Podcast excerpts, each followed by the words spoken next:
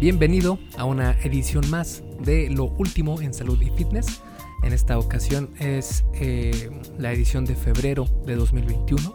Y lo último en salud y fitness es esta actualización que hago cada mes en este podcast para ver qué es lo más nuevo que ha salido en cuanto a entrenamiento, en cuanto a suplementos, nutrición, salud, etc.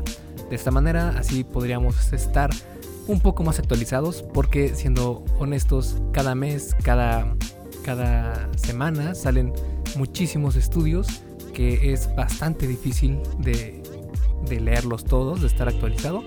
Y por eso es que esta edición del podcast de lo último en salud y fitness, pues es una manera de hacer un resumen de lo más relevante, digamos, de, del mes, ¿vale? Y en esta ocasión vamos a hablar sobre cómo la suplementación puede traer beneficios aún sin hacer ejercicio, cómo afectan las diferencias de género en el entrenamiento, tocamos también varios puntos sobre la sarcopenia y también sobre cómo afecta el COVID-19 al corazón, incluso en atletas y muchos otros temas más. Y antes de comenzar, te quiero recordar que este episodio del podcast y todos los demás son traídos a ti por Fase 1 Origen, mi videocurso sobre salud y fitness para aquellas personas que están comenzando en esta travesía o bien que han intentado comenzar anteriormente y no han logrado mantenerse haciendo ejercicio y comiendo saludable. Se llama fase 1 origen porque precisamente es el origen, el inicio, la fase 1, donde empiezas, porque está diseñado para que empieces a obtener estos nuevos hábitos saludables como hacer ejercicio, comer mejor, etc. Eh, obviamente esto es de la manera más flexible posible porque te vas a dar cuenta dentro del curso cómo puedes bajar de peso o subir de peso si es lo que quieres. Eh, si, eres muy delgado y quieres subir de peso, también lo puedes hacer con este curso. Y te lo voy a enseñar, te voy a enseñar a hacerlo sin dejar tus alimentos favoritos. El entrenamiento, el programa de entrenamiento también está basado en ciencia y lo interesante es que puedes hacerlo desde casa. Simplemente necesitas dos piezas de equipo y ya es lo único que necesitas y tienes un mini gimnasio en casa muy económico y dentro del curso te voy a enseñar exactamente cómo hacer para que estés preparado ya para cuando quieras después ya que te sientas más con más confianza. Si quieres ingresar al, gimnasio pues te vas a sentir mucho más confiado para hacerlo. Y si no también puedes seguir con fase 1 origen hasta donde tú quieras. De hecho puedes eh, crear rutinas con este programa que te voy a dar por años y años si así lo deseas, únicamente trabajando con tu peso corporal sin ningún problema. Y bueno, si quieres checarlo, ve a diagonal fase 1, todo junto, sin espacio, y el número 1 con número, no con letra, fase 1. Eh, ahí vas a encontrar la versión para hombres y la versión para mujeres. Ambos tienen programas de entrenamiento diferentes. El de hombres más enfocados en torso, en pecho, en brazos, en hombros y mujeres más en glúteos, en piernas y en hombros también para que se haga esta ilusión de tener la cintura más pequeña y se genere eh, la figura tan ansiada de reloj de arena. Y bueno, te dejo la información para que lo cheques y ahora sí nos vamos a el episodio número 85 de la y ciencia del fitness, el podcast de esculpetucuerpo.com. Yo soy Mike García y te veo en dos segundos. Vamos a comenzar con el tema de suplementos y vamos a ver un estudio que menciona que la suplementación con o sin ejercicio puede disminuir la sarcopenia. La sarcopenia es la pérdida de masa muscular y función física, la velocidad al caminar o la fuerza del agarre, por ejemplo, eh, que se da con el envejecimiento. Este estudio investigó el impacto de la suplementación y el ejercicio en la fuerza, masa muscular y grasa corporal en personas de edad avanzada y con sarcopenia. El estudio duró 12 semanas y los participantes fueron 214 adultos de más de 60 años que no habían consumido suplementos de proteína, aceite de pescado o vitamina D3 en los últimos tres o más meses. Y dividieron a estas personas en cuatro grupos. Un grupo que se suplementó, otro grupo que hizo ejercicio, otro grupo que hizo ambos, es decir, se suplementó y e hizo ejercicio. Y el cuarto grupo fue un grupo de control que no hizo absolutamente nada. Los dos grupos que consumieron proteína lo hicieron con 10 gramos tres veces al día con sus alimentos, es decir, unos 30 gramos al día. Y también consumieron EPA y DHA, que son los aceites omega 3 de aceite de pescado. EPA fueron 300 miligramos y DHA 200 miligramos. Y vitamina D3, 250 UIs dos veces al día, después del desayuno y la cena.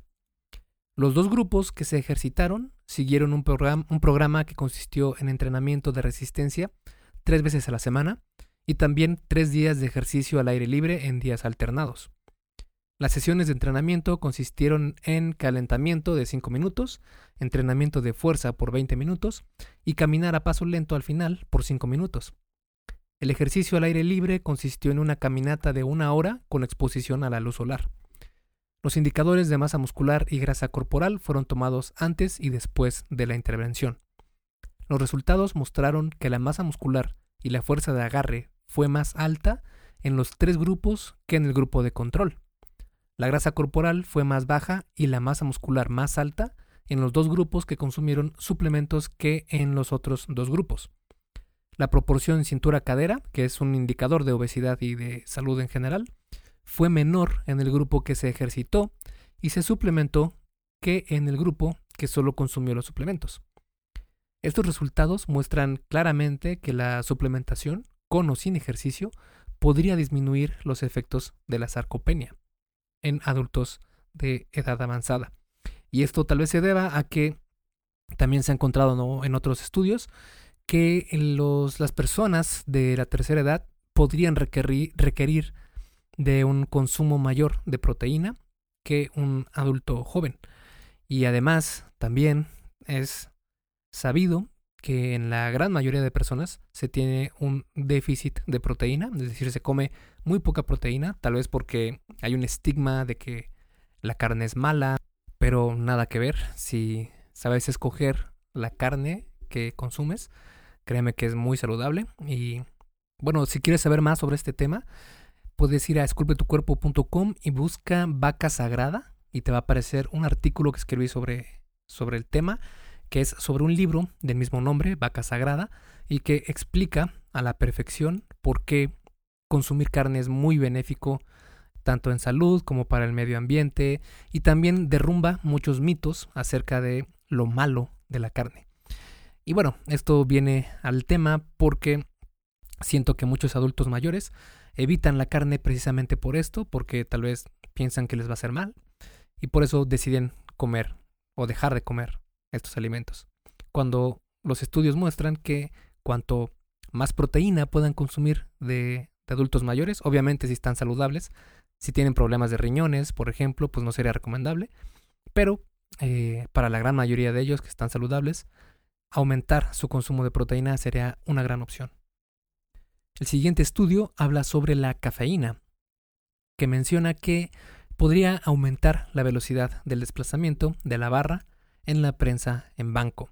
La prensa en banco, recordemos que es este ejercicio donde te acuestas en un banco, en un bench, y tienes la barra sobre ti y la empujas fuera de ti, hacia arriba, en un movimiento horizontal. Y la cafeína es una de las drogas más consumidas en el mundo y también se ha comprobado su efecto ergogénico, es decir, que ayuda al desempeño físico, como mejoras en la fuerza y potencia muscular, mejor desempeño aeróbico y también salto vertical. Eh, de hecho, si quieres conocer más sobre la cafeína y todo lo que, lo que te puede ofrecer, tanto en salud como en desempeño físico, puedes ir a esculpetucuerpo.com y busca cafeína y te va a aparecer el artículo que escribí sobre el tema. Y en los estudios generalmente se administra una dosis de 3 a 6 miligramos por kilo de peso corporal 60 minutos antes del ejercicio. Y este estudio se realizó para investigar los efectos de la cafeína como pre-workout, como algo que te ayude a mejorar tu entrenamiento antes, o mejor dicho, lo tomas antes de hacer el entrenamiento. Y en este caso se realizó para checar cómo afectaba la velocidad en la prensa en banco. Esto debido a que la velocidad en la que realizas tus repeticiones, especialmente cuando son pesadas y cuando estás en las últimas repeticiones, Eh, la velocidad de la barra determina a cuánto estás del fallo muscular y esta, a su vez, es decir, el fallo muscular, qué tan cercano estás de él, nos muestra qué tan intensa es la serie. En el estudio se incluyeron a 25 hombres que tuvieron dos escenarios distintos. En uno no consumieron café, suplementos o placebo antes de realizar el ejercicio de prensa en banco a 50, 75 y 90% del 1RM. El 1RM se refiere a la máxima repetición eh, que podrías hacer una sola vez. En este caso, digamos que el 90% del 1RM sería el 90% del peso que utilizarías de hacer solo una repetición máxima, ¿vale? Los participantes consumieron cafeína o un placebo 50 minutos antes de realizar el ejercicio, seguido de 10 minutos de calentamiento. La velocidad promedio fue medida mediante una app probada por su fiabilidad ya por este laboratorio. Durante cada sesión de pruebas, los participantes realizaron dos repeticiones a 50% una de 75% de 1RM y uno de 90% de igual de su 1RM y descansaron 3 minutos entre series. Los resultados mostraron que al entrenar con el 50% del 1RM, la cafeína incrementó significativamente la velocidad promedio del recorrido de la barra. En todas las condiciones donde se consumió cafeína, los participantes aumentaron la velocidad del desplazamiento de la barra en el ejercicio de prensa en banco en comparación con la condición de placebo o control. Es decir, que la cafeína en este ejercicio de prensa en banco ayudó en todas las condiciones a aumentar la velocidad del desplazamiento de la barra, especialmente cuando se utilizó el 50% del 1RM. Así que de nuevo confirmamos cómo la cafeína es el rey de los pre-workouts al al momento, al día de hoy, porque te estimula muchísimo. Y además, si checas cualquier pre-workout, la gran mayoría de ellos va a tener como principal ingrediente la cafeína, ¿vale? Porque es lo que se ha demostrado que sí te ayuda a mejorar el desempeño físico de manera significativa. Pasando ahora a temas de nutrición, vamos a analizar un estudio que dice que la proteína consumida mediante los alimentos está asociada con mayor masa magra en diferentes rangos de ingesta de proteína. Y es que la recomendación diaria de consumo de proteína que se da generalmente es de 0.8 gramos por kilo de peso corporal. Claro que estos rangos son para personas sedentarias y que solo quieren preservar la salud, no quieren, no tienen aspiraciones más eh, fitness, digamos, y esto sería lo mínimo en cuanto a mantener la salud, ni siquiera para mejorarla, únicamente para no enfermarte, digamos. Si nos ejercitamos o queremos aumentar significativamente la masa muscular, entonces estas recomendaciones se quedan cortas. Este metaanálisis de 105 investigaciones, que incluyeron un total de 5.402 participantes, midió la relación entre el consumo de proteína y el incremento de masa magra. La masa magra es este, esta masa que no tiene grasa en tu cuerpo, que si bien puede ser músculo, también puede ser agua, glucógeno y todo lo que no tenga que ver con grasa, ¿vale? Y se hizo este, esta medición en personas que tenían entrenamiento de resistencia y también con aquellas que no. Los resultados mostraron que la proteína consumida por los alimentos diarios estuvo asociada con un incremento de la masa magra y que ésta era relativa a la dosis consumida. Es decir, la asociación fue mayor cuando se consumió hasta 1.3 gramos por kilo de peso corporal y débil entre 1.3 y 3.5 gramos por kilo de peso corporal. La relación fue más fuerte cuando se realizó entrenamiento de resistencia, porque este tipo de entrenamiento aumenta la síntesis de proteína muscular que es la capacidad de tu cuerpo para transformar aminoácidos en proteínas. Y pues por lo mismo, al estimular esta síntesis de proteína muscular, pues vas a aumentar tu musculatura si tienes los nutrientes eh, suficientes. Esto es normal porque recordemos que más proteína no necesariamente significa más músculo, sino que hay un rango específico en el cual se ha encontrado que la proteína es más eficiente en cuanto a consumo y ganancia de músculo. Este rango está dentro de 1.6 a 2.6 gramos por kilo de peso corporal, más o menos, porque se ha encontrado que más de esto, especialmente más de 3 gramos por kilo de peso corporal, deja de ser benéfico para la ganancia de masa magra, y por lo mismo en este, en este estudio se confirma que la asociación en cuanto a el incremento de la masa magra fue mayor cuando se llegó a un nivel de 1.3 gramos por, de proteína por kilo de peso corporal y se fue debilitando cuando se aumentó más de esta cantidad hasta 3.5 gramos de proteína por kilo de peso corporal. Esto nos demuestra una vez más que el consumo de proteína no tiene que ser algo excesivo, pero sí tiene que ser más alto de las recomendaciones normales que se dan para la mayoría de la población. Y digamos que el punto más óptimo en cuanto al consumo de proteína en atletas y yo diría que también en personas que no se ejercitan, pero eh, este punto óptimo también les ayudaría a mantener mejor su masa muscular y estar saludables, es el de 2.2 gramos de proteína por kilo de peso corporal al día. Ahora vamos a pasar a la sección de entrenamiento. Y aquí vamos a ver un estudio que dice que la intensidad alta y poco volumen de entrenamiento mejora la composición corporal de hombres de edad avanzada, avanzada con osteosarcopenia. La pérdida de músculo es inevitable cuando se envejece, esto es la sarcopenia, pero se puede ralentizar e incluso puede ser que tardes muchísimo tiempo más sin ver pérdidas musculares si se tienen los cuidados necesarios. La osteopenia es la pérdida progresiva de la masa ósea cuando se envejece, lo que aumenta el riesgo de sufrir osteoporosis. La osteosarcopenia entonces es la pérdida tanto de músculo como de densidad ósea en adultos de edad avanzada. El entrenamiento con peso se ha comprobado que tiene un efecto positivo para disminuir la velocidad muy significativamente de estos dos problemas de salud.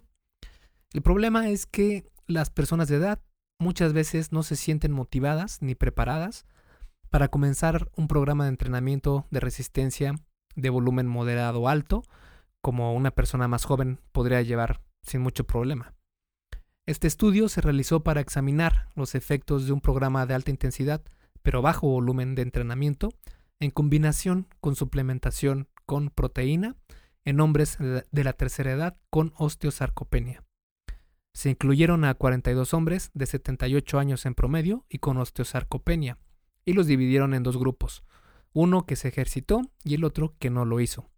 El grupo que se ejercitó consistió en un programa de bajo volumen de entrenamiento, es decir, tenían pocas series semanales, con ejercicios de cuerpo completo realizado dos veces a la semana por 36 semanas. Ambos grupos consumieron suplementos como vitamina D3, calcio y proteína de suero de leche. En cuanto al suero, de leche, consumieron 1.5 a 1.7 gramos de proteína por kilo de peso corporal al día en el grupo que se ejercitó y 1.2 gramos de proteína por kilo de peso corporal en el que no lo hizo. La medida del resultado principal del estudio fue el cambio en la composición corporal y de forma secundaria también se buscaron cambios en la masa muscular del muslo, fuerza máxima en el ejercicio de prensa de pierna y el porcentaje de grasa corporal total y abdominal. Los resultados mostraron que después de estas 36 semanas, la masa magra incrementó significativamente en el grupo que entrenó y fue mantenida en el grupo de control con una diferencia significativa entre ambos grupos. Resultados similares fueron encontrados en la masa muscular de los muslos, los cuales incrementaron significativamente en el grupo de entrenamiento comparado al grupo de control, el cual se notó que tuvo una disminución.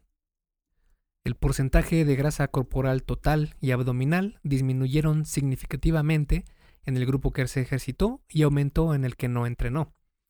Esto nos indica que se pueden ver resultados en masa muscular y pérdida de grasa corporal sin importar la edad.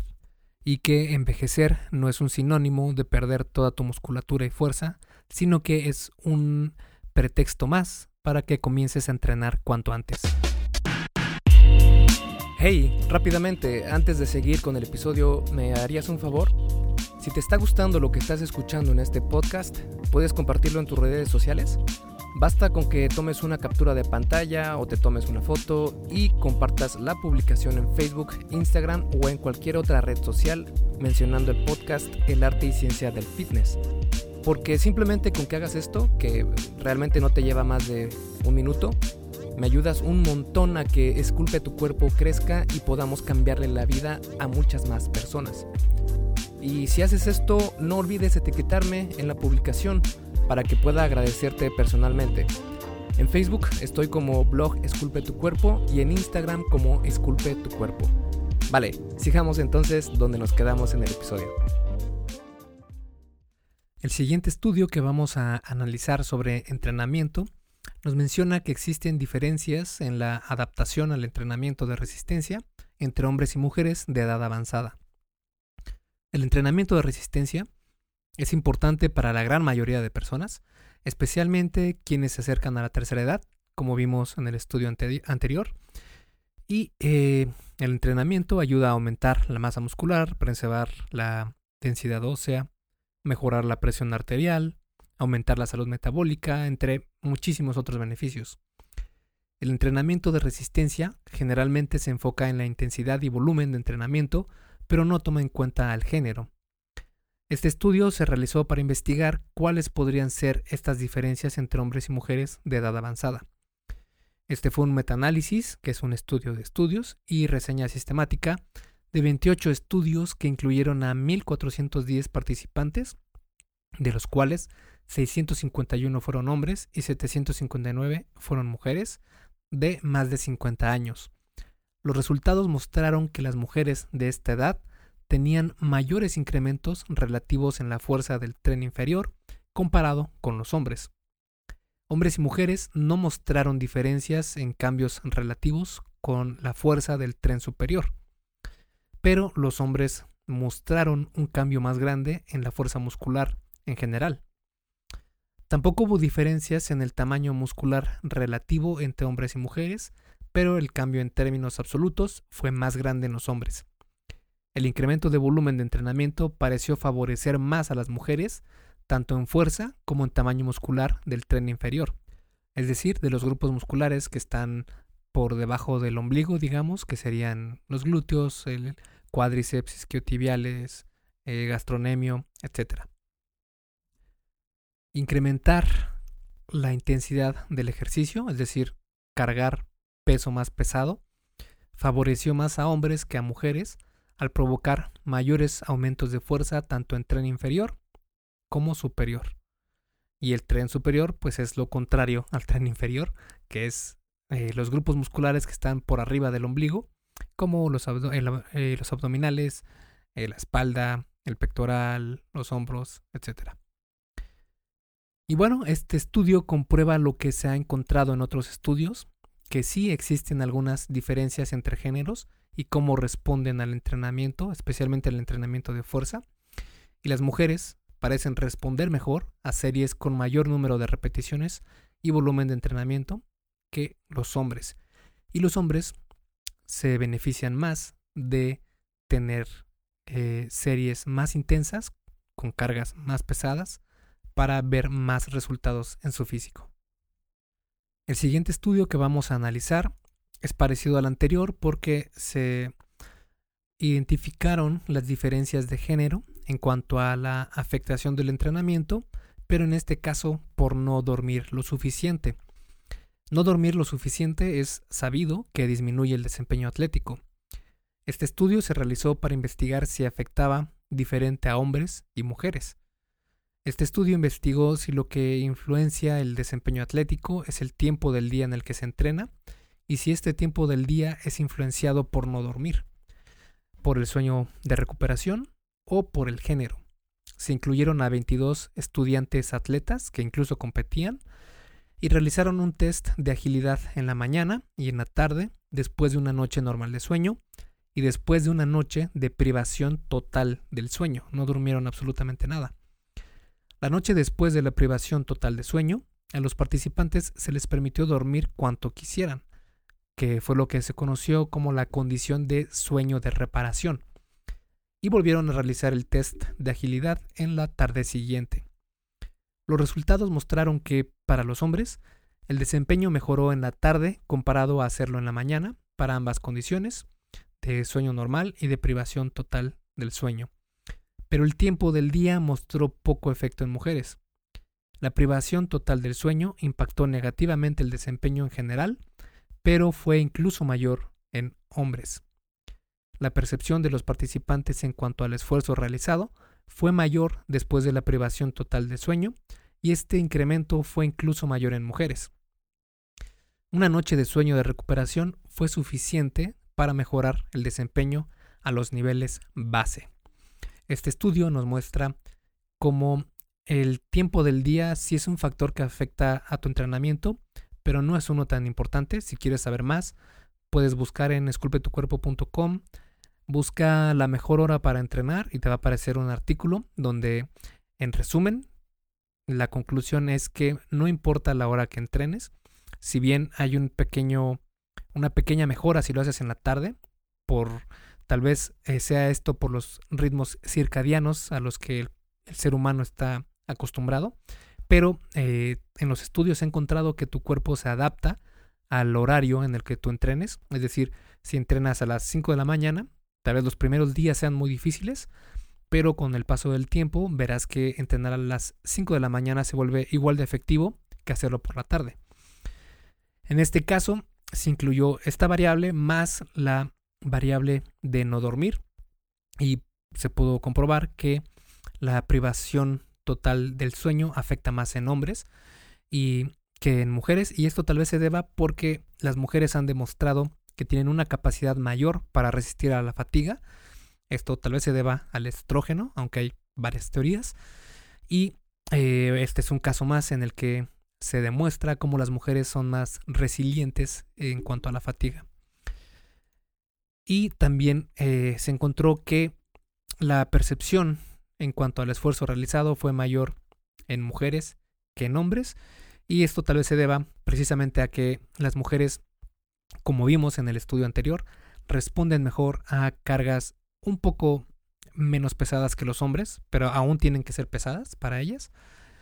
Y eh, pues una noche de privación total de sueño va a disminuir tu desempeño físico si eres mujer y por lo mismo vas a sentir que esa carga es mucho mayor de la que realmente es. Eh, como puedes ver, estos son temas que se unen o que se concatenan con otros estudios que hemos analizado en este podcast y en, en esculpetucuerpo.com. Y poco a poco comenzamos a ver cómo todo va encajando para darnos ideas de qué hacer y qué cosas no hacer en nuestro entrenamiento y salud. Y precisamente el tema de salud es el que sigue en este episodio. Y vamos a comenzar con un estudio que dice qué tan lejos estamos de prescribir al ayuno como una medicina contra el cáncer. Porque ayunar, especialmente el ayuno intermitente, ha mostrado tener beneficios a la salud e incluso a reducir el riesgo de cáncer. Y si quieres conocer más sobre esto, puedes ir a esculpetucuerpo.com, diagonal, eh, ayuno guion intermitente, o busca en el buscador de Google, esculpe tu cuerpo, ayuno intermitente, y te va a aparecer el artículo donde platico más extensamente sobre esto. Y bueno, la investigación que vamos a analizar en esta ocasión buscó evidencia sobre si ayunar puede ser considerado como un tratamiento contra el cáncer. Se revisaron respuestas hormonales, moleculares y celulares al ayuno, así como el uso del ayuno en conjunto con la quimioterapia. Los resultados mostraron que ayunar disminuye la insulina y la IGF-1, mientras aumenta el glucagón, el cortisol, la hormona de crecimiento, catecolaminas y cetonas. Estos cambios metabólicos promueven un proceso celular conocido como la apoptosis, el cual es el proceso de muerte celular programada, que es completamente normal, y la autofagia también, que es un reciclamiento, entre comillas, y limpieza celular. También se ha encontrado que ayuda a reparar el, ADN, da estabilidad genómica, desintoxica de carcinogénicos, y eh, reduce el estrés oxidativo, y todos estos pueden tener efectos antitumorales. En estudios realizados con animales y también en estudios clínicos, la combinación de ayuno con el tratamiento de quimioterapia disminuyó la progresión de la enfermedad e incrementó la remisión de esta. Probablemente sea en parte por la disminución de la toxicidad e incremento de la eficacia de la quimioterapia, y también se ha especulado que esto se debe a que eh, al ayunar no se obtiene demasiada glucosa, nos aumenta mucho esto, y por eso es que la dieta cetogénica también ha demostrado tener beneficios para tratar el cáncer y eh, incrementar también la potencia del tratamiento de, para combatir esta terrible enfermedad.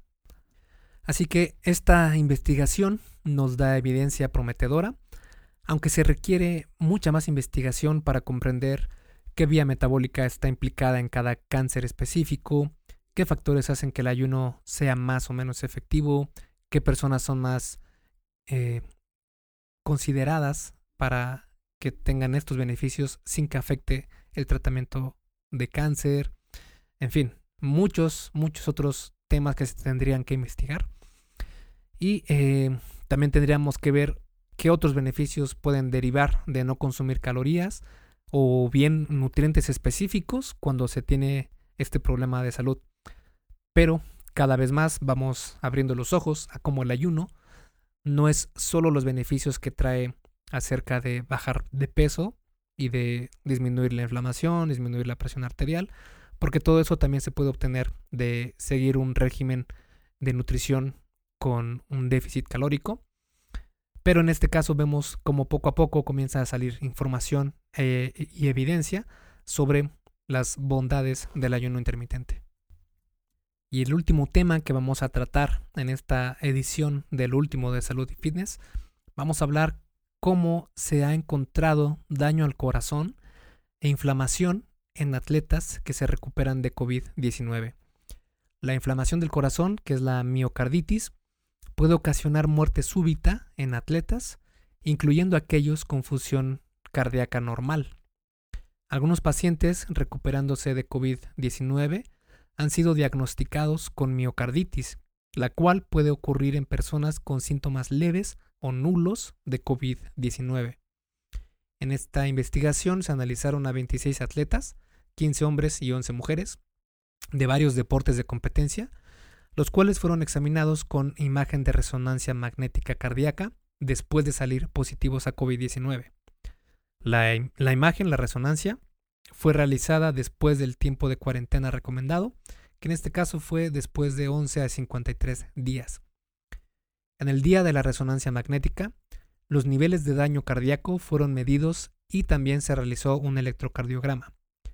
Los resultados mostraron que de los 26 atletas, ninguno requirió hospitalización ni recibió terapia antiviral. 12 de los atletas reportaron síntomas leves como dolor de garganta, falta de aliento, dolor muscular y fiebre. El resto fue completamente asintomático. El, electrocardiograma no mostró anormalidades y ninguno de los atletas tuvo niveles elevados de daño cardíaco. Cuatro de los atletas hombres fueron diagnosticados con miocarditis mediante la resonancia magnética cardíaca que reveló inflamación y daño al tejido cardíaco. Dos de los atletas tuvieron pericarditis, que es un incremento de fluido en el espacio entre el corazón y la membrana que lo rodea. Dos de los cuatro atletas con miocarditis tuvieron síntomas leves de COVID-19 y dos fueron asintomáticos. Además de los cuatro atletas diagnosticados con miocarditis, la resonancia magnética reveló evidencia de daño en el tejido cardíaco en ocho atletas más que no eh, cumplían con el diagnóstico de miocarditis. Aunque los atletas de universidad son jóvenes, saludables y tienen un menor riesgo de mortalidad por COVID-19, los resultados de este estudio muestran que la infección por COVID-19 se asoció con daño cardíaco en cerca de la mitad de los atletas que participaron en el estudio, cuatro de los cuales desarrollaron miocarditis. Esto es preocupante porque la miocarditis es conocida por causar muerte súbita en atletas que son individuos considerados como saludables. Por estos motivos es mejor tener mucha precaución para regresar a entrenar de forma intensa después de recuperarse de COVID-19 si es que te dio, ya que generalmente la miocarditis mejora por sí sola o con tratamiento, pero tienes que ser muy cuidadoso con esto. Y bueno, esto fue todo por esta edición de lo último en salud y fitness de febrero de 2021 y te veo la siguiente semana con otro episodio del podcast. Esculpe tu vida, comienza con tu cuerpo.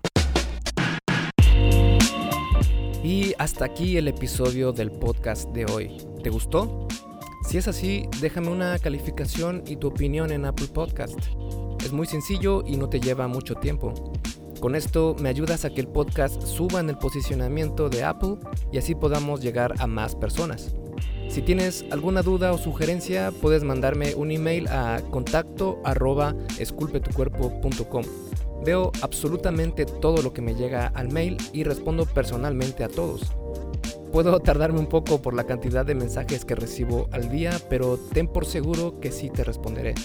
Gracias por escuchar el podcast de la arte y ciencia del fitness y espero haberte ayudado a aclarar algunas de tus dudas. Y antes de irnos, si te gustó el episodio, entonces probablemente también te guste la guía que hice sobre los protocolos más conocidos de ayuno intermitente.